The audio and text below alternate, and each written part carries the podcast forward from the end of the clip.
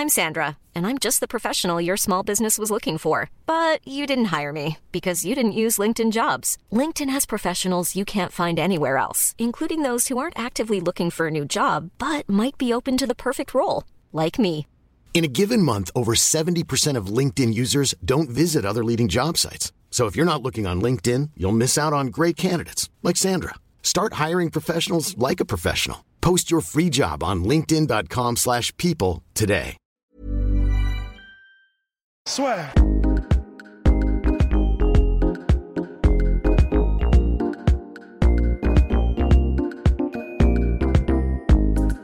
Let's go, bonjour à toutes et à tous, bienvenue au podcast La Sœur. Rust, Guillaume, toujours au rendez-vous puisque Polydomson ne sait pas où il est. hein. Bon, il est parti la chasse aux champignons, on sait pas. mais, euh, Exactement, il- il arrivera vraisemblablement en cours de route. Bon, alors cette semaine, on va parler de Deontay Wilder versus Dominic Brazil. Et donc, Brazil. euh, Deontay Wilder qui a explosé véritablement son challenger, qui défend sa ceinture WBC pour la neuvième fois de suite. Et euh, bah là, ça va être d'ailleurs le titre du podcast, légèrement putaclic, mon cher Rust, avec quelqu'un qui nous a dit, qui nous a écrit sur, euh, Stéphane, je crois, qui nous a écrit sur Instagram, messieurs, je n'avais jamais vu ça depuis Mike Tyson. Alors, alors mon cher Rust, hot take ou est-ce que on- il y a un petit peu de vrai là-dedans? Bah, il y a carrément du vrai. En fait, il y a carrément du vrai parce que il y avait quand même très longtemps qu'on n'avait pas eu un champion. euh, je me souviendrai toujours de cette citation, tu vois, des gens qui disaient quand tu, quand tu vas voir un combat de Tyson, tu vas pas voir un combat, tu vas voir une exécution. Exactement. Eh ben, là, c'est vrai qu'on a un peu ce ressenti, c'est-à-dire que à partir de maintenant, euh, si Wilder n'est pas contre un mec, soit Joshua, soit Fury, euh, parce qu'il a défoncé tout le monde, maintenant on va probablement lui mettre des, des amuse-bouches et ce sera des exécutions vraisemblablement à chaque fois. Là, et, et en plus, ce qui est incroyable, c'est que euh, je me permets de rentrer direct dans le, dans le, dans le vif du sujet, mais je ne l'ai même pas trouvé bon. Euh, alors là, peut-être qu'on peut qu'on va me crier dessus, j'en sais rien. Sa défense, j'ai trouvé, mais je l'ai trouvé vraiment pas bonne du tout. Euh, je l'ai trouvé qu'il n'était pas nécessairement euh, précis et euh, précautionneux non plus. hein, précautionneux. euh, voilà, il reculait en ligne droite avec ses mains comme ça. C'était super étrange. Il- Et pourtant, et pourtant, parce que ce mec est un, est un putain de super-héros, enfin, c'est le real life Black Panther, il suffit d'une tarte et c'est terminé. Et ça a été le cas. Et, et de voir quelqu'un d'aussi excitant qui vient pour terminer aussi vite qu'il le peut, eh ben, j'avoue qu'on n'avait pas vu ça depuis Tyson. Disons qu'il y a forcément, même dans les niveaux régionaux, des, des, des, des- des Oui, gars qui arrivent à faire ça. Mais au plus haut niveau et pour un champion, franchement, eh ben, je suis d'accord avec euh, Stéphane. Et surtout, ce qu'on disait euh, au préalable du podcast, moi, ce que j'adore avec ce mec-là, c'est que voilà, le combat contre Brazil, c'est un peu comme celui qu'il va avoir avec Tyson Fury Schwartz, c'est un combat que personne ne veut voir, puisqu'on attend vraiment, vraisemblablement, on les choque, soit la revanche pour Wilder, ou soit le combat contre Joshua. Donc voilà, donc ça, on reste dans tous les cas sur notre fin, on est là, ouais, putain, le mec euh, continue de combattre des maudits. Mais voilà, l'avantage de Wilder, c'est qu'on sait que peu importe contre, qui il est, comme quand il avait affronté Steven, bah, le mec vient à chaque fois pour chercher le chaos. Il le dit avant, dans tout le build-up de fight, j'arrive, j'aimerais avoir un mort à mon, à mon, à mon bilan. J'aimerais, bah, c'est le seul sport où tu as le droit de tuer un mec, c'est mon droit et tout. Tout le monde le critique, il dit ça va se terminer par chaos, comme ce que tous les mecs font finalement. Après lui, c'est un petit peu plus intense, comme tu disais précédemment. Sauf que une fois que la cloche retentit, bah, c'est parti, le mec arrive et il arrive vraiment pour le chaos. Donc je suis entièrement d'accord avec toi là sur ce combat-là, c'était clairement n'importe quoi, mais le mec arrive, il balance parpaing sur parpaing sur parpaing et ça tombe. Et aussi, moi, ce que j'aime bien avec ça, c'est que je pense que ça devient de plus en plus dur pour n'importe quel adversaire de se dire putain, je vais affronter ce mec-là parce que Ouais. c'était pas propre du tout, mais tu te dis le mec veut vraiment me buter, il veut m'arracher la tête. Non seulement il veut m'arracher la tête, mais en plus, je- vraiment, ça doit être une des perspectives les plus flippantes que tu puisses imaginer, parce que tu te dis, ça veut dire que, un peu à la furie, tu vois, c'est-à-dire que ce mec-là, je peux littéralement lui rouler dessus parce que je suis plus puissant, plus technique, plus intelligent, que j'ai un meilleur game plan, etc. Jusqu'au 12e round, Thanos. Oui, oui c'est Ça ça. Doit être Ouais. terrifiant de se dire ça. T'es jamais, jamais à l'abri. Non seulement t'es jamais à l'abri de, de, de, de- de- comment dire, du toucher de la mort, et en plus de ça, le mec est incassable mentalement. Ça doit être terrifiant de savoir que tu combats Wilder. Franchement, c'est énorme. Ça fait plaisir, et je suis d'accord que ça fait plaisir. Ça fait plaisir parce que là, voilà, le mec est, apparaît de plus en plus effrayant. léger bémol pour ma part, moi c'est vraiment ça qui m'a un petit peu attristé, c'est que bon, dans au Barclays Center, ils avaient mis Louis Ortiz, tu vois.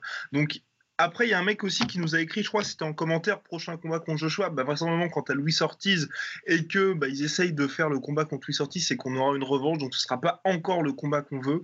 Mais euh, là, ce qu'il se disait, c'est que ce sera plutôt 2020. Et moi, ce qui me fait peur pour ça, ah. c'est 2020. Deontay Wilder, il aura 35 piges. Tu vois, tout semble. Bah, Joshua, je pense qu'il joue un petit peu la montre et qu'il se dit, ouais, un, un Wilder de, à 35 ans en 2020, vraisemblablement, il y aura eu à cette époque-là la revanche contre Fury, plus de 3 top contenders, il commencera un petit peu à accuser le coup. Même si Eddie Hearn, euh, j'ai vu ça il y a quelques heures, a dit que c'est. Et il a mis les mots donc en anglais must, it must be next. Ça, doit être le prochain. Est-ce qu'on fait confiance à Eddie Hearn, qui est un redoutable requin? Non, évidemment. Et si on devait en croire ses mots, il a l'air motivé après que Joshua ait fait quelques, euh, quelques braquages à la banque euh, sur ses deux derniers combats, eh ben, euh, sur tous ses combats en fait. Non, eh ben, Joshua, mine de rien, il y a aussi pour moi le, côté Joshua. Oh, oula. Parce que Povetkin, c'était dangereux pour lui. Tu m'entends, reste Ouais, bah ça, ça reprend. Ça reprend J'ai eu un petit dégueulis, mais ça va. Bon, bah, on est reparti. Oui, il y a eu le combat contre Povetkin était quand même assez tendu pour lui, contre Takam aussi, mais c'est vrai que ce ne sont pas des noms. Et concrètement, depuis Klitschko qu'il avait battu en avril 2017, il n'y a pas eu ce nom. Donc, faut quand même, quand tu es un, combattant du standing de Joshua, donc à savoir la plus grosse superstar de la division, faut quand même, tu vois, rappeler au monde que bah, j'ai ces noms-là, j'ai ces méga fights. Et là, pour lui, bah, Wilder, il a eu Fury, il a eu les Ortiz, donc là, il faut que lui aussi ait super fight, et on le veut tous. Donc voilà, et d'autant plus que, mon cher Ross, peut-être que tu pourras poursuivre là-dessus, parce que c'est vrai qu'on en parle énormément ensemble. Là, Wilder gagne enfin du poids, et là, il est arrivé, je crois qu'il était à 6 kilos de plus que lors du combat contre Fury. Donc ça devient un vrai poids lourd ouais, ouais. Et alors là, euh, attention les yeux, quoi. Enfin, ça veut dire qu'ils font les choses correctement. C'est quand même. En même temps, c'est vrai que tu te dis, il y avait, y avait évidemment, il y a toujours à améliorer la technique, ça c'est évident, et jusqu'à la fin de ta vie. Mais si en plus ils commencent à, à, comment dire, à optimiser la morphologie de Wilder pour que, en plus de ça, il amène, euh, il passe de croiseur à porte-avions au niveau de la, de la dimension qu'il apporte et de la puissance alors, est-ce, qu'il perdra en rapidité euh, Non, je pense pas. Enfin, sans déconner. Euh, de toute façon, euh, là, visiblement, on n'a pas pu voir grand-chose.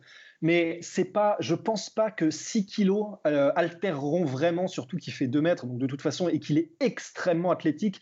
Je pense pas que les 6 kilos en plus qu'il a pris affecteront quoi que ce soit au niveau de ses, au niveau de ses performances. Hein. Enfin, vraiment, là, je pense que c'est que du bonus vu, le, vu la, vu la silhouette qu'il a et vu, vu, comme il, euh, vu comme il est athlétiquement, c'est que du bonus. Donc, euh, je sais plus quel était le point que tu que tu que tu. Euh, c'était bah, c'était sur le poids, mais. C'était sur le poids, ouais, bah voilà. Donc, je, je alors là, franchement, je, je n'y vois mais aucun problème, aucun problème. En tout cas, superbe. La prochain, le prochain combat, donc c'est Anthony Joshua qui combattra le 1er juin au Madison Square Garden. Donc nous n'y serons pas avec notre cher Ross, mais nous serons ensemble pour profiter de ce magnifique combat. Bien, Bien j'en euh, profite juste pour dire, j'en profite, oui, j'en profite juste pour dire, en fait, tout simplement pour s'éviter euh, peut-être quelques tomates sur la scène. Quand, quand on dit que Takam et Povetkin ne sont pas des noms, c'est évidemment ce sont des noms connus des, des fans euh, qui suivent un peu même la boxe de loin, mais ce sont pas des noms dans le sens, bah voilà, c'est pas le top 3 et c'est pas les noms qu'on met dans la même catégorie tout en haut du, du, du mont Olympe, quoi. Entièrement d'accord. Donc c'est vrai que là, maintenant, voilà, on attend les méga fights pour Wilder, euh, Fury, puis euh, notre ami AJ. Bref, on va passer maintenant à l'UFC. L'UFC ou petit ouais, l'UFC on fera le One FC juste après. Euh, donc l'UFC donc Kevin Lee RDA, Kevin Lee qui espérait venir donc était attendu au tournant parce que c'est vrai qu'on avait reçu énormément de questions là-dessus sur ouais les gars Kevin Lee donc qui monte enfin welterweight après donc sa défaite par décision contre Alea Quinta, c'était la revanche. Et il a dit trop, c'est trop, je ne peux plus faire le weight cutting. Là, ça y est, on va me voir sous un nouveau jour en welter. L'UFC qui disait, ok, mon petit bonhomme, on compte toujours sur toi, donc on te fait euh, combattre Herdier qui s'est transformé en gatekeeper ultime en welterweight, puisque ces deux dernières défaites, c'était quand même contre Kamar Ousmane et Colby Covington. Bon, voilà, excusez du peu. Donc, c'est mhm. des défaites, en plus, à chaque fois par décision, loin d'être humiliantes. Eh bien, euh, bah, ce qui s'est passé, c'est qu'on a vu le même Kevin Lee, pour ma part, hein, quasiment, qu'en lightweight, et ce qui est assez préoccupant, je trouve. Pour, pour être tout à fait franc, j'ai même vu une pire version de Kevin Lee. j'ai bah, trouvé le mental a lâché. J'ai trouvé que le mental avait lâché ce qu'on voyait pas avant. Le mental, a, le mental a lâché.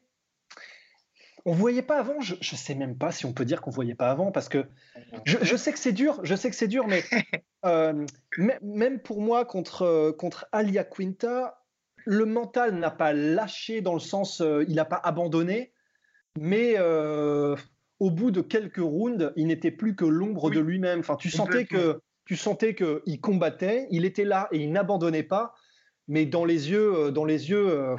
C'était un paysage lunaire, enfin, il n'y avait rien. Moi, je parlais surtout de cette dernière tentative de takedown qui est terrible. Enfin, clairement, c'est désespéré à ce moment-là. dire c'est milieu du quatrième round, tu peux pas te permettre de faire ça et ensuite te faire prendre, enfin, clairement, comme un débutant pour l'arme triangle choke. Enfin, vraiment, j'ai trouvé ça, c'est hyper triste. Tes débuts en welterweight, après avoir si bien dominé le combat, parce que, enfin, débuté, pardon, le combat, il commence, il claque le knockdown, euh, ouais, le knockdown, il, tape un knockdown ouais, sur bah, le cher knockdown?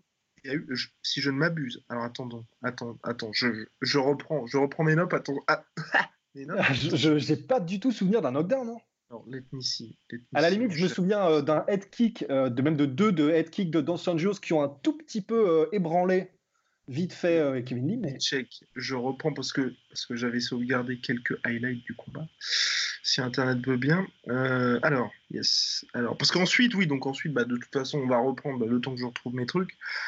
Ensuite, bah oui, effectivement, c'était l'inéluctable, l'inéluctable montée en puissance de RDA qui a vraiment trouvé le timing, fait marcher son jab, puis là, c'était, c'était terminé. Vas-y, poursuis sur RDA le temps que Ouais, bah de toute façon, RDA, lui, euh, on sait ce qu'il apporte. Il apporte euh, une explosivité sur 5 rounds, ce qui est quand même extrêmement rare, doublé d'un volume et d'une diversité technique vraiment impressionnante.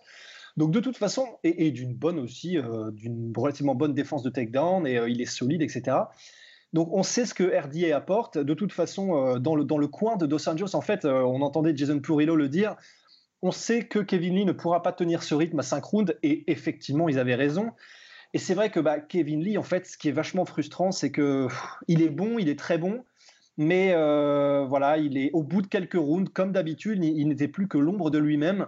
Et même moi, honnêtement, si je me souviens bien, j'ai trouvé que c'était au bout du second round qu'il était déjà extrêmement lent, qu'il était pâteau et que sa technique n'était même plus propre. C'est pour ça que je dis que je suis vraiment déçu et que j'ai l'impression de voir presque un pire Kevin Lee euh, que, d'habitude. C'est que là, déjà, je l'ai pas trouvé, euh, j'ai pas trouvé qu'il était aussi aussi sec, précis et rapide dans ses offensives qu'il ne, l'était avant. Euh, déjà, au bout du deuxième round, voilà, des, vraiment des, des, des, des cross patos, des, des, des, mouvements imparfaits. Évidemment, un mouvement n'est jamais parfait, mais là, vraiment, c'était, il le lançait, il était à moitié déséquilibré par son propre goût. C'était vraiment, je ne sais pas ce qui s'est passé, mais c'était. Ah, ah, ah bah attends, vous enregistrez déjà, les gars? Bah, déjà, on est sur Kevin Lee Herdier, mon cher. Bah, j'arrive, euh, j'arrive à pic, comme on dit. Hein, euh. Non, mais parce qu'en fait, bon, pour la petite histoire, parce que la vie de Polydamas euh, fascine les fans, hein, je sais, c'est la, la rançon du succès. Bah, Qu'est-ce que tu veux sont là. Hein. Bah oui, exactement. Il faut, c'est comme avec les chiens, il faut lancer un petit bout de viande sanguinolente de temps en temps. Oh, non, mais je suis lâché, je suis lâché. Non, mais ce que je voulais dire, parce que ça intéresse tout le monde, c'est que ça fait 30 minutes que je suis en train de batailler avec une ampoule dans ma chambre qui explose à chaque fois. J'ai failli foutre le feu à mon appart. Donc c'est pour ça que j'avais pas de lumière dans mon appartement. Donc j'ai dû trouver remplacement. En tout cas, on voit. Alors, je sais pas ce que donne. Euh, je sais pas ce que je sais pas ce que donne ton arrière-plan, mais le flou artistique est de toute beauté et empêche. C'est un peu comme tu sais les, films où il y a des mauvais des mauvais effets spéciaux. Tu mets un peu de flou et tout de suite euh, ça passe un peu plus. Ouais, sais pas. C'est celle qui est derrière toi, mais les gens s'en foutent hein, de ce qu'on raconte, mais je veux le savoir. C'est celle qui est derrière toi, l'ampoule? Euh, non, non, non, mais non, mais en fait, en gros, j'ai pas de lumière chez moi. Comme il fait nuit. Bah, bah c'est quoi derrière là? Non, mais là je suis en fait dans ma cuisine présentement. En fait. Enfin, quand je dis chez moi, c'était euh, genre dans mon living, quoi. Tu vois oh là là, les professionnels, l'équipe de professionnels. C'est très très pro. Donc du coup, euh, bah, alors, oui, que je te dise, euh, bah, Guillaume était en train de, rechercher un, un, un, hypothétique knockdown de Dos Anjos. À 4,42. Alors c'est un léger, très léger. Alors je suis là, le problème c'est que bah, évidemment nous sommes euh, géo, euh, géo bloqués par l'UFC, donc je vais sur euh, l'UFC Fight Pass, enfin quelque chose de similaire pour retrouver le fameux moment du, du combat. Donc ah, poursuivez. Il me semble que en fait, au-delà d'un knockdown, c'est plus un déséquilibre. Je crois que c'est parce que voilà, en fait, ça. prend un kick et il se prend, il se prend un bras arrière en fait. En... Exactement. Ah, oui. C'est très léger. Oui, c'est très léger. Ouais, mais c'est pas c'est pas c'est pas une micro perte de conscience de Sanjos. Euh, ah non non non non, pour moi il touche juste le sol. c'est un petit, ah euh, c'est quelque chose quand je dis très léger, c'est euh, par exemple Conor McGregor, Habib ou très légèrement Conor McGregor touche le fleur le sol. voilà. Bien sûr, bien sûr. non, mais tout, tout ça pour dire c'est que Kevin Lee avait très bien démarré. Ensuite, Dos Anjos a trouvé le timing, le jab, et puis c'était euh, terminé, euh, inéluctable. Euh, et que, que, je te mette aussi un peu au parfum, Polydomso, mon opinion sur ce combat, c'est que j'ai personnellement, même si malgré le fait qu'il monte d'une catégorie, j'ai vu un Kevin Lee encore pire que les versions précédentes en lightweight, personnellement. Je l'ai trouvé pato, imprécis, et vraiment, j'ai trouvé une technique pas belle à voir dès le deuxième round, dans lequel il semblait déjà commencer à gasser. Euh, et, et, on était d'accord avec, euh, avec Guillaume sur le fait qu'il euh, il n'a il a pas abandonné, mais il a craqué encore mentalement. quoi. tout à fait d'accord. Il n'a pas fait une super transition en, en welterweight. Bon, cela dit, après, à sa décharge, faire sa transition contre un mec comme RDA, il y, y, a des matchs d'entrée en catégorie plus faciles, je pense, d'un certain côté. de l'autre moi, je suis très frustré en fait avec, euh, avec Kevin Lee. Je suis vraiment très frustré parce que on, on, le, on l'a hypé, on le survend euh, et je pense à raison. Je pense que c'est quelqu'un qui a beaucoup de potentiel, à la fois physique, à la fois athlétique. Euh, et bah, il a beaucoup d'outils quoi. Il est, je pense que même en welterweight, il a un physique déjà qui est très intéressant. Il a une très grande allonge. C'est assez impressionnant hein, pour, pour, pour quelqu'un de cette catégorie-là. Euh, il est jeune, très jeune, c'est un bon lutteur, même, on peut même dire excellent, euh, quand il euh, quand n'est pas en train de puiser dans ses ressources. Mais moi, il y a un truc qui me frappe chez, chez Kevin Lee, au-delà de, de, son, de son mental maintenant, enfin, ça, s'avère que euh, dès que ça commence à être effectivement un, très léger knockdown, mon cher Rust. Attention, j'ai cru, euh, j'avais cru devenir fou, mais oui, c'était un très léger knockdown. Poursuivez, mon cher Polydor. Ben non, mais au-delà de, du coup de son mental, qui, je pense pas que ce soit un mauvais mental, mais je pense que dès qu'il commence à, creuser, tu vois, dans les réserves, bah, c'est un peu plus dur et il, est, frustré et il abandonne pas le combat, mais il fait de mauvaises décisions à, à ce moment-là. Moi, surtout, ce qui me frappe, c'est qu'il a, je pense euh, tendance à dégager sa stratégie très rapidement dès, dès, dès que les choses se compliquent un petit peu en fait. C'est à la fois du mental et à la fois du, de la discipline. C'est un peu des deux, tu vois. Et euh, le truc, c'est que euh, bah, il est capable d'avoir un super game plan, il est capable de se tenir à un truc si tout va bien. Genre par exemple contre Barbossa, bah, tu vois, il a, il a, il a, bah, il a exploité les défauts de Barbossa. Il n'y a pas eu véritablement de résistance euh, dure, tu vois. Là, dès que ça a commencé un peu à, tu vois, à pêcher, qu'il n'a pas eu ses takedowns au début, euh, que ça a creusé, qu'il a eu le dos de, très brièvement le dos de Rafael Dos Anjos, mais qu'il n'a pas pu s'installer parce que bon, bah, Dos Anjos, euh, c'est quand même un, c'est un fin renard, quoi. Tu vois, tu l'as pas comme ça, tu vois. Genre, Dos Anjos c'est difficile hein, de, de l'exploiter totalement sur euh, une des phases du combat. Tu ne peux pas le, complètement le distancer en striking. Au sol, c'est quand même un mec qui est très très bon, tu vois. Et même en lutte, euh, ouais, grave. Euh, tu vois, genre, bon, il perd contre Colby Covington et contre Kumar Ousmane, mais c'est les, c'est les meilleurs. Et c'est des mecs qui sont énormes en plus par rapport à lui. Peut-être moins Colby Covington, mais Kumar Ousmane, c'est clair que c'est un mec qui est déjà beaucoup plus un welterweight que Rafael Dos Donc euh, dès que ça a commencé à galérer, moi j'ai beaucoup aimé par exemple euh, les défenses de, de, de takedown de Dos Anjos. C'est marrant parce qu'il y a des étoiles qui s'alignent à un moment donné. On a vu euh, la semaine dernière Rose Namayunas qui défendait le high crotch grab avec la Kimura. Et il, Rafael Dos Anjos, il l'a fait, mais constamment. À chaque fois, il, il commençait, à chaque fois que, que Kevin Lee rentrait en single leg ou en, ou en high crotch grab, directement, euh, il installait la Kimura en menace. Et, euh, si euh, Kevin Lee essayait de combattre la Kimura, il replaçait ses crochets en dessous des bras. J'ai trouvé qu'il était incroyable de discipline à ce niveau-là. C'était super. était super. Euh, et, et, tu vois, genre, c'était dans les deux premiers rounds, et les deux premiers rounds étaient très disputés. On pourrait même faire l'argument que le premier round allait euh, dans le sens de Kevin Lee. Et après, Kevin Lee, je trouve qu'il a envoyé toute sa subtilité par la fenêtre, il l'a dégagé, et après, il essayait de, de spammer les takedowns, et ça fonctionnait pas, et ça le frustrait, et ça fonctionnait pas, et ça le frustrait, et il se fatiguait, il s'épuisait, et il prenait des coups, tu vois. Alors qu'au début, sur les premiers échanges, il était devant Dos Anjos, parce qu'il a une plus grande allonge, il est un peu plus rapide, il est un peu moins âgé dans sa carrière que Dos Anjos. Donc il a vraiment un problème, je pense, de, frustration. Quand ça va pas dans son sens, là pour le coup, on peut dire que c'est vraiment un bully, hein, Kevin Lee, tu vois, mais au sens euh, psychologique du terme, tu vois, genre euh, euh, bully. Genre il y a un problème avec, ah non, mais c'est que Ross a des problèmes avec l'anglais. C'est, ah oui, c'est ça. Non mais, les, non mais, les, gars, vous avez rien entendu de, bizarre là j'ai, non, Franchement, j'ai l'impression que depuis tout à l'heure, le son, c'est, euh, c'est, carnaval là. Enfin, j'ai eu un espèce de truc. Mais bon, ok. Il y a un petit, un petit écho du côté de notre cher Polydomso, car en réalité, il n'est pas dans sa cuisine, mais aux toilettes. ouais, mais bon. Mais sinon, alors pour, poursuivre. Ouais, moi, je voulais poursuivre sur le fait que euh, Kevin Lee aussi, il y a un truc que je, je comprends pas chez lui, c'est il a un style, j'ai l'impression que donc il continue avec ce style, et particulièrement c'était le cas euh, hier, enfin euh, pendant le, UFC Rochester. Il est extrêmement puissant et explosif sur les premiers rounds, mais en même temps, il a un style où il y va avec du volume. Et j'avoue que je ne comprends pas ce style. C'est-à-dire qu'en fait, j'ai l'impression qu'il y va, il met de la puissance, et le premier et le second round, c'était ça, il met de la puissance, et il envoie les chevaux mais, mais, mais, mais pas, pas non plus à fond. Donc, euh, il n'a pas vraiment eu d'effet euh, contre Dos Anjos. Il n'a pas été mis en danger Dos Anjos. Et en même temps, il ne garde pas suffisamment sous le pied euh, pour, pour être frais dans les rounds 3, 4, 5.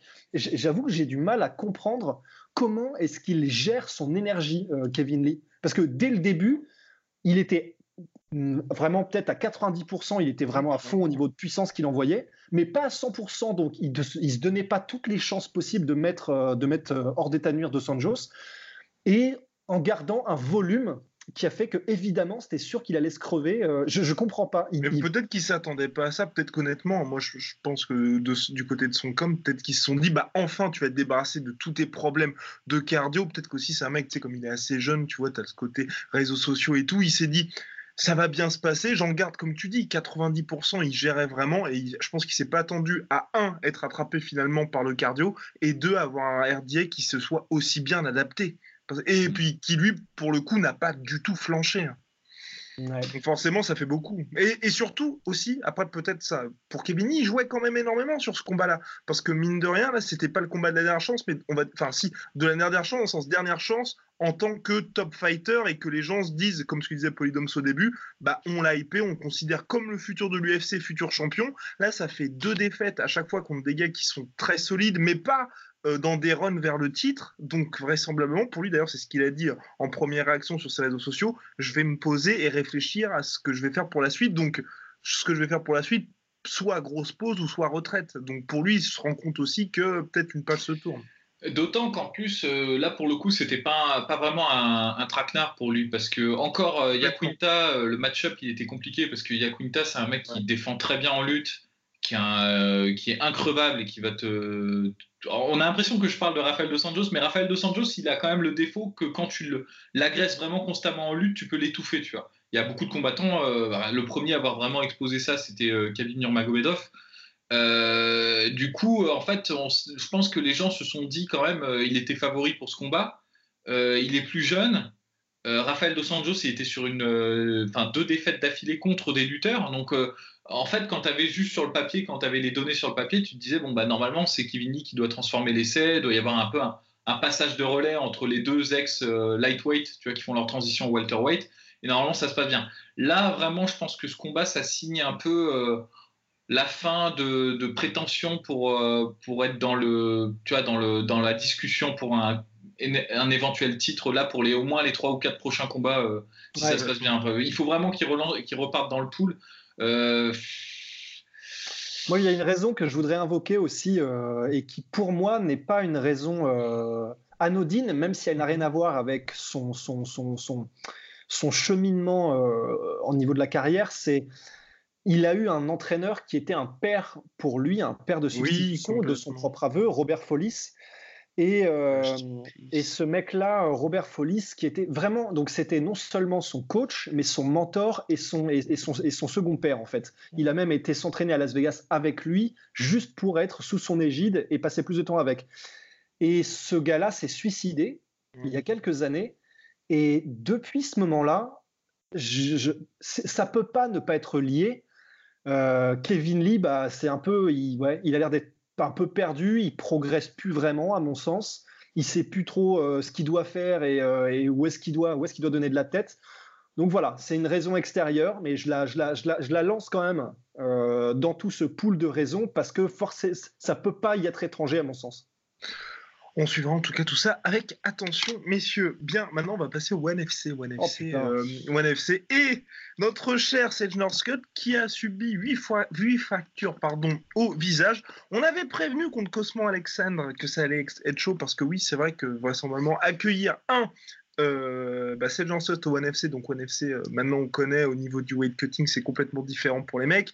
Là, il affrontait un expert en kickboxing John Scott étant lui-même un expert en kickboxing et ses deux défaites précédemment c'était à chaque fois par soumission donc au sol, là il est tombé contre un mec clairement qu'il attendait, qui plus est dans un ring et ça a duré 29 secondes sur le premier coup du, échangé du combat, premier échange, boum il se fait drop euh, sur un, bah, sur un crochet et, euh, bah, ensuite il se prend un petit hammer fist et ça y est terminé donc vraiment KO euh, flat, flat KO pour ce pauvre Sage Northcutt premier KO encaissé en carrière. Et euh, comme le disait Rust, oui, c'est vrai que on n'a pas vraiment compris ce qui s'est passé quand il y a eu cette défaite. Mmh, ouais, bah non, mais c'est euh, bon. Je, C'était là encore une fois une embuscade hein, quand même. Hein, cette histoire. Le FC, franchement, sans, sans, déconner, c'est l'embuscade FC. C'est tous les combattants qui sont venus de l'UFC au One FC il y a eu soit une grosse sueur froide où tu te dis mais putain mais c'est pas possible, il y a un problème, soit bah soit c'est entre entre entre quatre planches de sapin euh, comme, comme Non mais surtout cette soirée là. Hein. Enter the Dragon, Enter the Tracknar. Moi, je vous le dis, hein, c'est n'importe quoi. non, mais bon, déjà, il y a la, la, typique One FC. Tu sais jamais c'est quoi les règles du One FC. Ils changent d'une.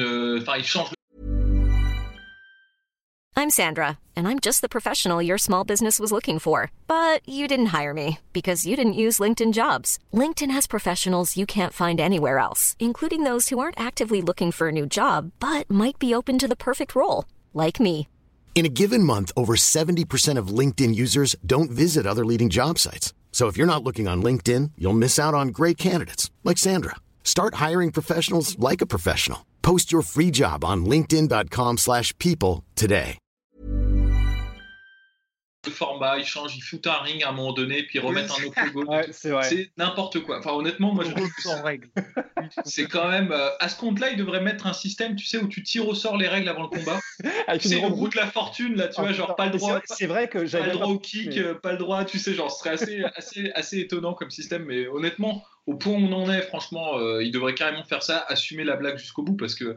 Et là, là, en vrai, tu vois, genre, pour Safe Northcut, déjà un ring, tu vois, pour quelqu'un qui vient du, karaté contact euh, américain, déjà un ring, bah, tu lui enlèves 20 euh, points d'habilité, quoi, au mec. Parce que euh, bah, tu vois, le déplacement, quand tu es dans cette, cette, position de karatéka, tu vois, et que tu dois cuter des angles, des accès pivotés, bah, quand tu as des putains d'angles droits à chaque coin, bah, ça limite grave ton déplacement. Et là où il s'est fait choper, c'est ça, hein, c'est quand il veut sortir, en fait, plus ou moins, je crois, d'un des coins, et il se fait choper sur le bras arrière de, de Cosmo Alexandre. Cosmo Alexandre, il a même pas euh, eu à faire grand chose, quoi. Il a juste poussé, euh, tu vois. Euh, c'est ça qui m'a tué en fait, moi le plus, c'est j'ai vraiment, j'ai pas compris à quel point ça avait été facile, parce qu'il n'y a, même pas eu de setup de Cosmo Alexandre.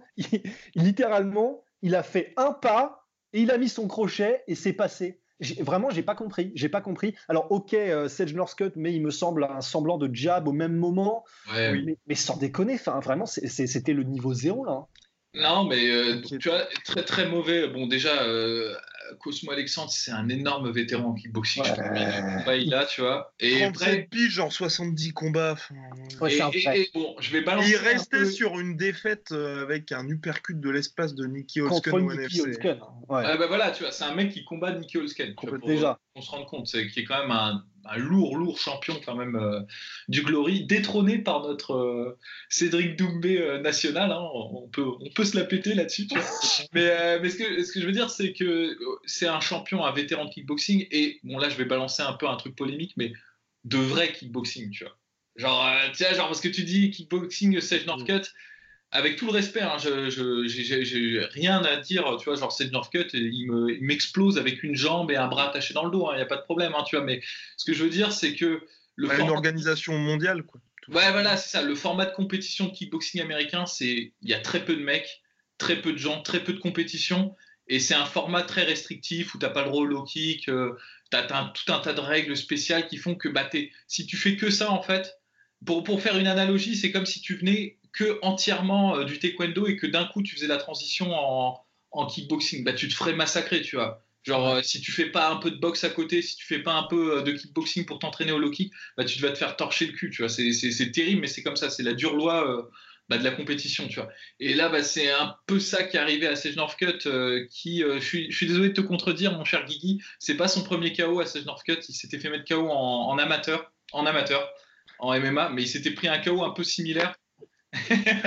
mais euh, ils me vénèrent les mecs là aujourd'hui. Oui, mais je voulais dire en professionnel, oui, bien entendu, c'est comme si on disait que Tony eh, s'est jamais pris de KO ou qu'Anthony Joshua ne s'en est jamais pris non plus. Oui, oui, c'est vrai. Il n'avait jamais pris de KO, mais euh, puisque puisqu'on en est à, titiller euh, le Grizzly, il s'était aussi pris des knockdowns dans ses combats. C'est un des énormes knockdowns. C'est vrai. Ouais, donc bon, bah, c'est malheureux pour, euh, pour, pour, euh, pour cette d'autant qu'en fait, en plus, là où c'est terrible, c'est que il n'a pas eu du tout le temps d'exprimer quoi que ce soit. Quoi. Ah C'était. Donc bon bah je lui, je lui, souhaite quand même une bonne récupération et que qu'il ait des match un peu quand même hein, les gars. Quoi? 8 fractures, bah, c'est ça, c'est que ça veut dire une absence de minimum 6 mois, hein, et encore en étant sympathique. Ouais, et puis c'est vrai que c'était sévère. De toute façon, quand, euh, quand sur les réseaux sociaux, le lendemain d'un combat, il sort une photo de la radiographie du visage, c'est comme quand il y avait eu le, le chaos Michael Page contre Cyborg Santos. Quand il montre une radio ou Mark Hunt, euh, Stéphane tu, peux, tu sais que la carrière sera pas vraiment la même après, tu vois. Complètement. Et là, euh, pour Seth Northcutt, je ne sais, pas, je sais pas ce qu'il fait après mais c'est pas évident. Au-delà du physique, ce qui est déjà pas une petite, une petite chose euh, de, laquelle il faut revenir, mais au-delà du physique, après s'être pris un chaos comme ça, je pense que tu n'as pas la même confiance euh, quand tu rentres sur le, sur, le ring la prochaine fois. Enfin, évidemment, mais pour un mec aussi jeune que Sage Northcutt, qui avait même pas encore eu le temps vraiment de faire ses preuves ou que ce soit finalement, parce qu'à l'UFC, il est arrivé à 19 piges, il a eu euh, quelques combats en demi-teinte et on n'arrêtait pas de dire mais c'est parce qu'il est très jeune, parce qu'il est très jeune, parce qu'il est très jeune. N'empêche qu'il n'a jamais vraiment décollé. Il arrive au One FC, il se prend mais vraiment littéralement mais la pyramide du Louvre sur la tempe et, euh, il est laissé pour mort.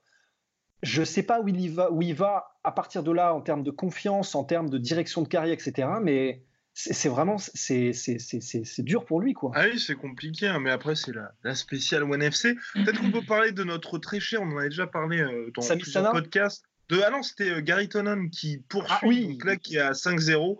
Euh, oui, après on parlera, on rentrera un petit peu plus dans le détail, mais là c'est pour pas perdre nos auditeurs les plus fidèles qui ne seraient peut-être pas forcément amateurs de, kickboxing ou de, stand-up tout simplement. donc là, ouais, Gary Tonon qui poursuit ses débuts parfaits, il passe à 5-0. Là c'était superbe, vraiment superbe. En quelques secondes, single leg, ensuite il hook, vraiment emballé ses pesées. Donc combien de fois? 5 fois vainqueur du Daily Bravo Invitational Tournament déjà? Euh, un truc comme ça, ouais. Un truc comme ça, ouais. Oui, enfin bref, il a parfaitement réussi sa transition. Là, il passe à donc 5-0. C'est, je crois, 3 soumissions, 2 KO. Bon, toujours contre des combattants assez sombres. Hein. Là, il était contre un mec qui était à 12-5 ou 13-5. Mais bah, il valide et petit à petit, bah, comme ça, il gagne en expérience. Et franchement, c'est un peu, ça me fait penser un peu à Kron Gracier quand il était au Rising. Il combat mhm. pour l'instant des mecs qui ne sont pas les top top fighters, mais c'est une superbe transition. Et maintenant, voilà, on espère que bah, ça se poursuive, messieurs. Allez-y. Euh. Bah, absolument. Vas-y, vas-y, vas-y, je t'en prie. Non, non, mais ouais, non, moi je suis content parce que c'est c'est cool que justement euh, on lui laisse le temps de faire sa transition. C'est-à-dire qu'il y a trop de gens, tu vois, c'était Roger Garcia, je crois que c'était ça qu'on lui avait arrivé, on l'avait déjà foutu directement euh, contre des mecs, contre des voilà, King Molawal, tu vois, genre histoire de vraiment tuer toute perspective de carrière pour quelqu'un comme ça. Alors que peut-être que si on lui avait laissé le temps de se construire, d'évoluer, tu vois, d'incorporer de, nouvelles trucs dans son, son entraînement, euh, tu vois, de gagner un peu sa confiance aussi en striking et tout, bah, il aurait peut-être fait une meilleure transition. Moi, je suis content. Euh, Tanoun, ça a l'air d'être quelqu'un qui est bien encadré, bien, euh, bien dirigé. Bah, il est dans un camp hyper solide quand même. Enfin, le camp Renzo Grassi, John Danaher, les mecs savent ce qu'ils font. Il y a eu Georges Saint-Pierre qui est passé dans le coin, donc ils connaissent. Non, c'est clair, euh, c'est ça, il est bien entraîné, puis surtout, euh, il, il grille pas les étapes. Quoi. Euh, un combat après l'autre, il monte, tu vois, et puis le, prochain combattant, et en plus, enfin, tu vois, il va gagner de la confiance. Moi, je trouve qu'en plus, en striking, maintenant, bon, il y a encore beaucoup de trucs à parfaire, mais c'est, il s'améliore de combat en combat, donc honnêtement, moi, je, suis content. Je suis Je suis, même presque plus content et confiant pour Gary Tonon que, alors que je l'adore ce mec, que je ne le suis pour Franck Grassi. Parce que j'ai l'impression que Gary Tonon, il, euh, il, fait les choses. Je pense que la Terre est ronde, oui, effectivement. Ouais, bon, Cron Grassi, hein, ça c'est encore un autre problème. Euh, mais mais c'est vrai que Gary Tonon, j'ai l'impression qu'il euh, qu'il franchit toutes les étapes dans le bon ordre et à, et à bon espacement au niveau des, tu vois. Et, et c'est vrai que debout, eh ben, il prend le temps, il est contre des adversaires qui ne sont pas de, du, niveau de ce qui sera à l'UFC, etc. Mais du coup, il en profite pour se tester debout, euh, ce que n'a pas nécessairement fait Cron Grassi. Hum, et c'est vrai que Cron Grassi, on l'a vu contre euh, Alex Caceres, bah, il a gagné, mais on n'a pas été impressionné par son stand-up ni quoi que ce soit. Et peut-être parce que euh, ça, dépend évidemment des méthodes d'entraînement, etc. Mais là, pour Gary Tonon, j'ai l'impression que, en revanche, c'est sans bavure il prend le temps de pouvoir se développer debout, il prend le temps de, dès qu'il veut finir le combat, bon, bah, dès qu'il commence à, au premier bâillement, bon, allez, je vais dans les jambes, c'est bon, j'ai gagné. C'est vraiment, ça, fait plaisir et je pense qu'il je, je, pense qu'il aura vraiment pas mal de succès. Eh oui, eh oui, en tout cas, on vous tiendra au jus de, de, ces différents combats. Donc le One FC, on va poursuivre parce que c'était tout simplement une carte magnifique qui avait lieu ah en plus le vendredi, diffusée en direct et en toute légalité sur YouTube et Facebook. Et on a vu le GOAT, euh, Giorgio Petrosian qui s'est fait euh, battre par split decision, messieurs. C'était vraiment le traquenard bah, cette soirée. Et pour tout le monde, hein. pour tout le oui, monde. Oui, pour tout, oui.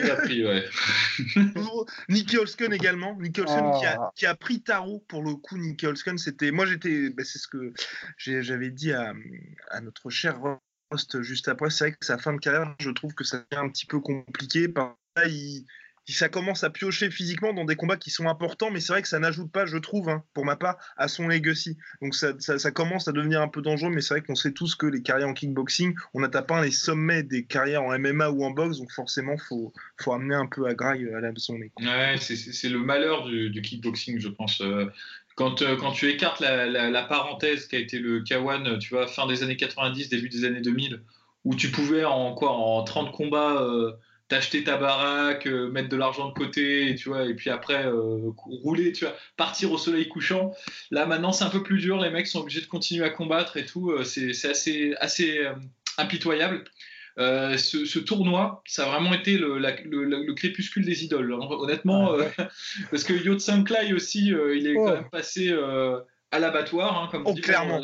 C'est contre Sami Sana, donc on est content d'une certaine manière, donc ça va, tu vois, genre, mais, mais bon, quand même, c'est en fait personne n'est éternel, quoi. C'est ça euh, qu'il faut, qu'il faut retenir de, de ce mais, qui s'est mais, Mais encore une fois, personne n'est éternel, mais le traquenard, il est tellement parce que là, par exemple, Yotsenklai, c'est pas c'est pas en Muay Thai qui s'est fait posséder, c'est en kickboxing.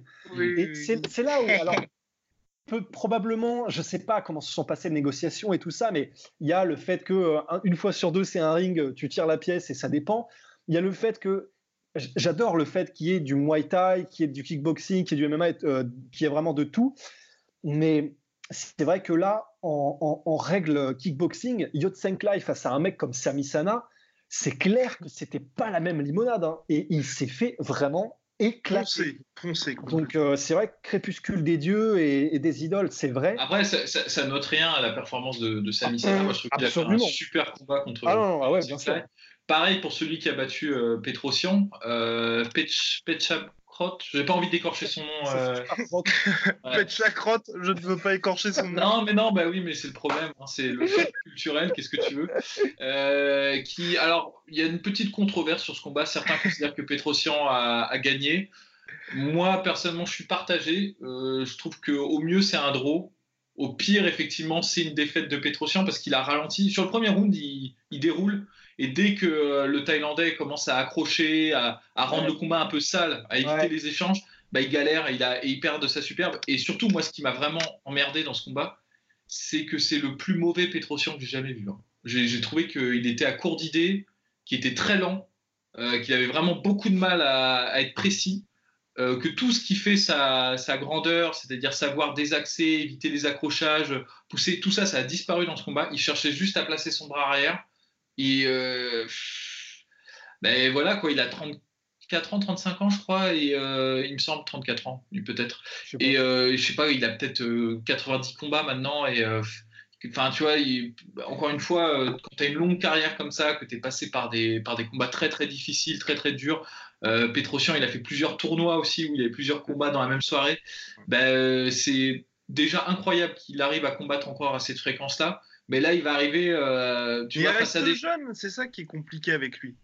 Ouais, mais c'est en fait, faut faut pas calculer sur l'âge, faut calculer sur. Ah oui, le mileage, ah oui, complètement. Tout, lui, tout à fait, tu vois, et euh, il a quand même fait beaucoup de combats. Alors, d'aucuns diront euh, que ouais, ben, les Thaïlandais, ils en font 200, 300, certes.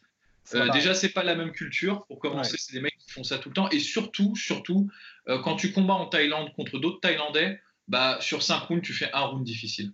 Ouais. Après, euh, tu fais, en fait, tu fais un round de chauffe, un round pour déterminer qui gagne, et après deux rounds pour, tu vois, genre pour les pour les bookmakers et tout. Tu vois, le reste, ouais. tu te coltines pas, tu vois, genre tu te, tu te mets pas des, tu fais pas la guerre, sauf si c'est pour un titre ou si c'est s'il y a des trucs en jeu. Mais c'est comme les mecs combattent toutes les deux semaines, de toute façon, c'est pas intéressant pour eux de se, de se, tarter la gueule, tu vois. Ça n'a rien à voir avec ceux qui font du kickboxing, surtout comme Petrosian qui a fait plein de, de tournois où il y avait du blé et des trucs en jeu où les mecs se, se coltinaient, tu vois. Enfin, et donc, euh, donc voilà, donc je pense que là, il va rencontrer des mecs de, de plus en plus jeunes et qui auront de plus en plus faim. Euh, ça va être de plus en plus compliqué pour lui. J'espère juste qu'il saura euh, et qu'il a assez de blé de côté pour, euh, pour tu vois, pour, pour arriver. À ces vieux jours. Bah ouais, ouais bah d'autant plus que la raison pour laquelle il faisait le tournament, euh, c'était probablement pour le blé d'ailleurs. Donc euh, bah merde, merde pour lui quoi. Et c'est vrai que la transition est parfaite euh, par rapport au fait qu'il va un jour peut-être tomber sur un jeune qui va lui faire regretter d'avoir continué, parce que c'est un petit peu ce qui s'est passé avec Nicky Holsken quand même, parce que euh, Regian Hirsol, qui a 26 piges, bah, lui a montré qu'il avait 26 piges, euh, lui a imposé sa volonté, il était très bon techniquement. C'est marrant parce que ce combat, euh, ça m'a va vachement fait penser au combat euh, euh, Petrosian. C'était un mec très très traditionnel dans son approche, très très orthodoxe dans ses attaques, dans ses déplacements, etc. Et qui est tombé contre un mec qui avait euh, qui, faisait le combat de sa vie, qui avait des idées, qui était athlétique, qui avait du volume, qui était vraiment, il, a livré, il a livré une superbe performance, Regian Hirzol. Et, et, vraiment, enfin, les derniers rounds, c'était dur à voir. Je suis un ultra fan de Nicky Holsken, euh, mais là, c'était vraiment dur à regarder. Enfin, il a toujours eu un problème un petit peu avec le fait qu'il n'a pas beaucoup de mouvements de tête, etc. Mais là, là, c'est comme si euh, il avait même pas envie d'essayer.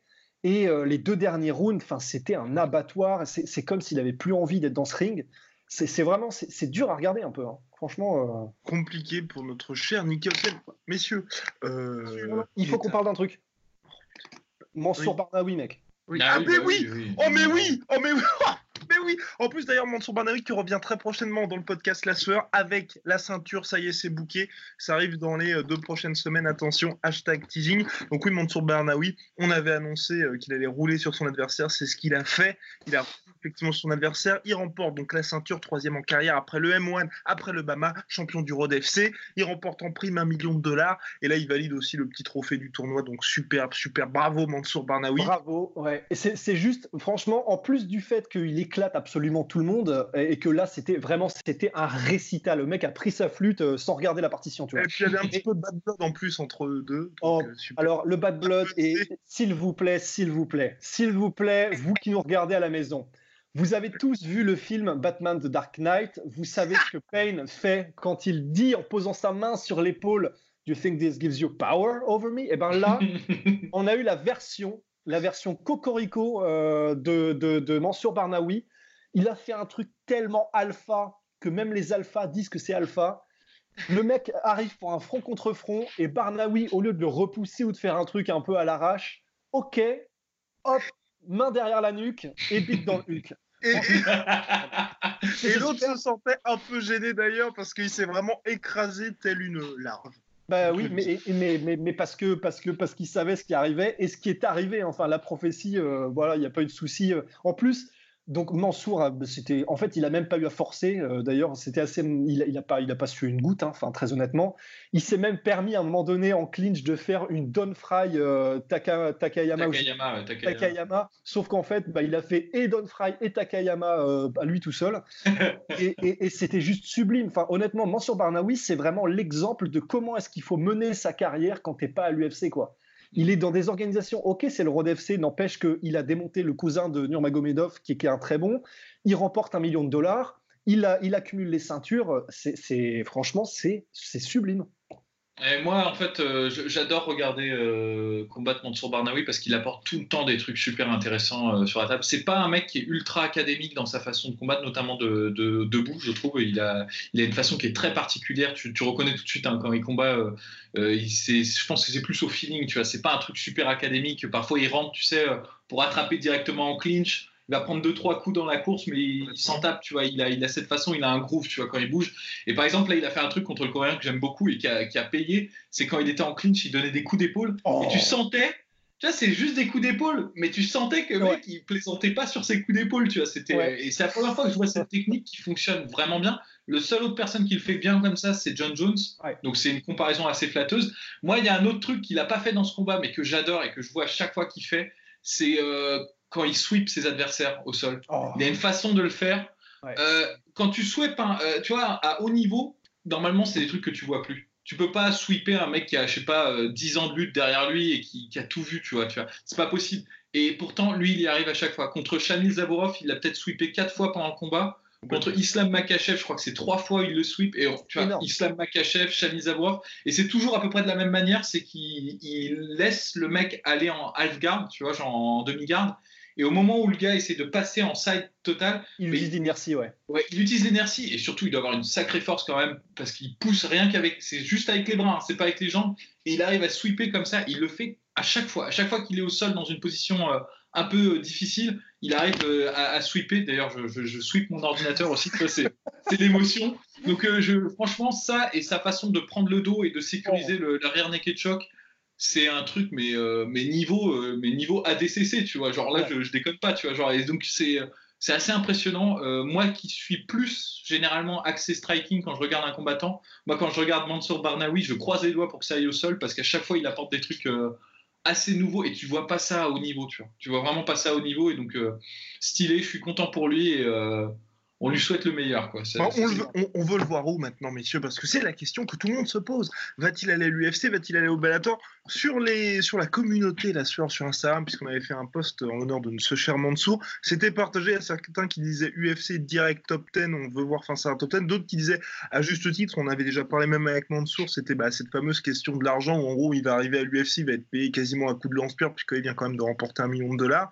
Mais certes, bah, là il combattra pour le Legacy. Il y a les Kevin il y a les euh, Islam Makachev à aller chercher pour aller récupérer euh, ces fameuses revanches. Donc vous, vous voulez le voir où, là, directement? Si vous voulez le aller dans trois mois, là bah, Personnellement, euh, c'est vrai que j'aurais d'abord tendance à dire on sait pas, on sait jamais en fait ce qui se passe à l'UFC, que ce soit par ton contrat ou que ce soit par les combats que tu décroches. Personnellement, j'aimerais bien d'abord, il a que 26 ans, putain. Mm. Donc personnellement, j'aimerais bien d'abord qu'il continue à accumuler des victoires. Il Ce qui est bien, c'est que vu ce qui se passe à l'UFC en ce moment, les noms, il y a une petite hémorragie quand même. Donc maintenant, en dehors de l'UFC, tu peux aller chercher des noms et des noms qui t'apportent vraiment de la crédibilité en plus de proposer un vrai niveau.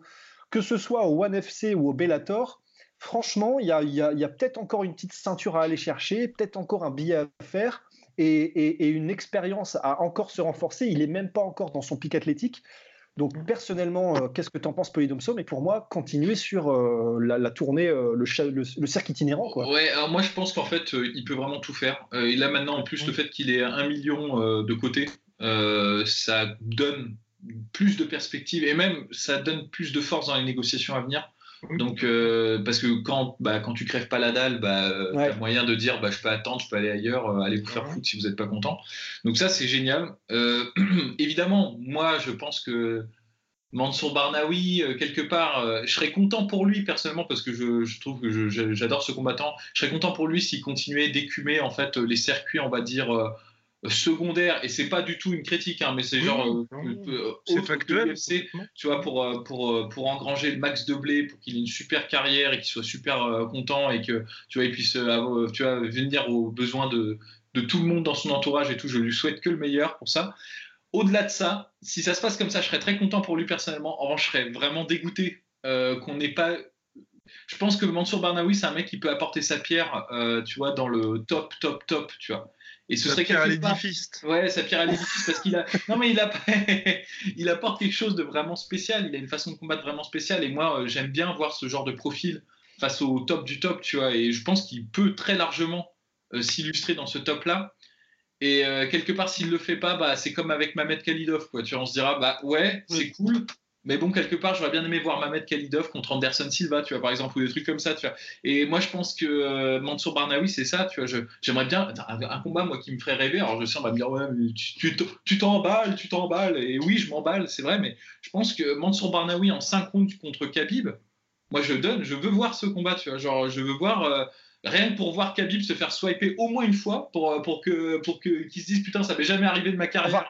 disons disons disons tempérons en disant au moins voir euh, Mansour Barnaoui peut-être swiper Khabib parce que c'est quand même pas évident. non, c'est pas évident du tout. je, je, dis, je m'emballe parce que je suis fan euh, de, Mansour Barnaoui. Mais non, en fait, toute proportion gardée, je pense que c'est un mec qui peut très largement faire de super combats contre le top 10, tu vois. Et, j'ai envie de voir, tu vois, parce qu'il y a beaucoup de lutteurs en ce moment. Et je trouve qu'il a un jeu, tu vois, de, de tu sais, en clinch où il va exploser euh, le, euh, l'abdomen de ses adversaires en genou et puis au sol il est loin d'être manchot. Et puis il a cette façon euh, de trouver la soumission dans les, dans les scramblings.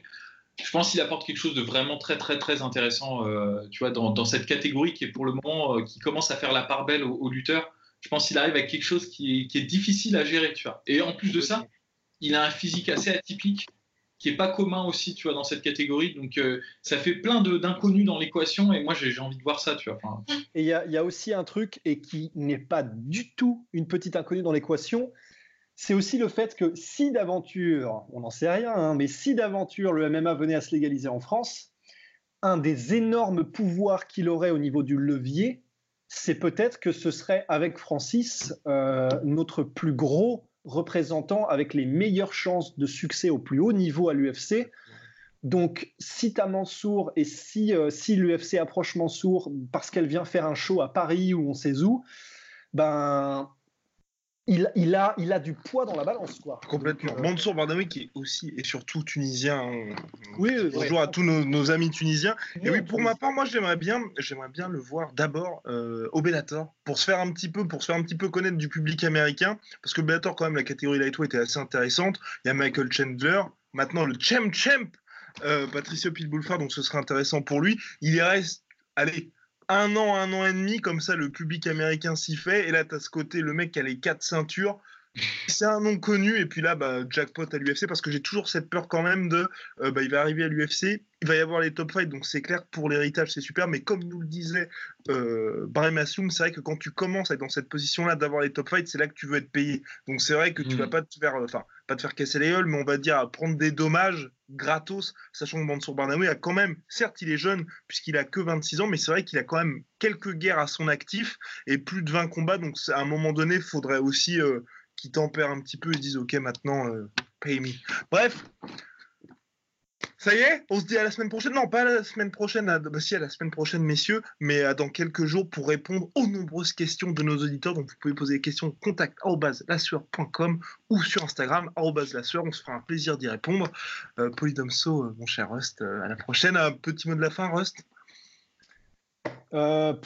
Bah, j'ai pas confiance du tout en cette fin de Game of Thrones, mais alors vraiment pas. Ah non, moi non plus. Hein, c'est dramatique, c'est dramatique. Ouais. Bon, allez, à la prochaine. Allez, au revoir. Soit.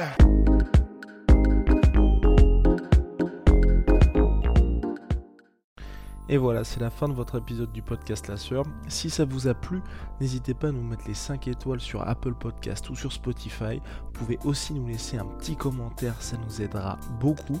Et si vous voulez aller plus loin avec nous, vous tapez La Sueur sur toutes les plateformes ou sur les réseaux sociaux, vous nous trouverez. Et là, vous nous écoutez très certainement en audio. On est aussi en vidéo sur YouTube, mais également sur Snapchat. Là encore, vous tapez la sueur et on sera là. Merci de votre fidélité et à très vite pour de nouvelles aventures.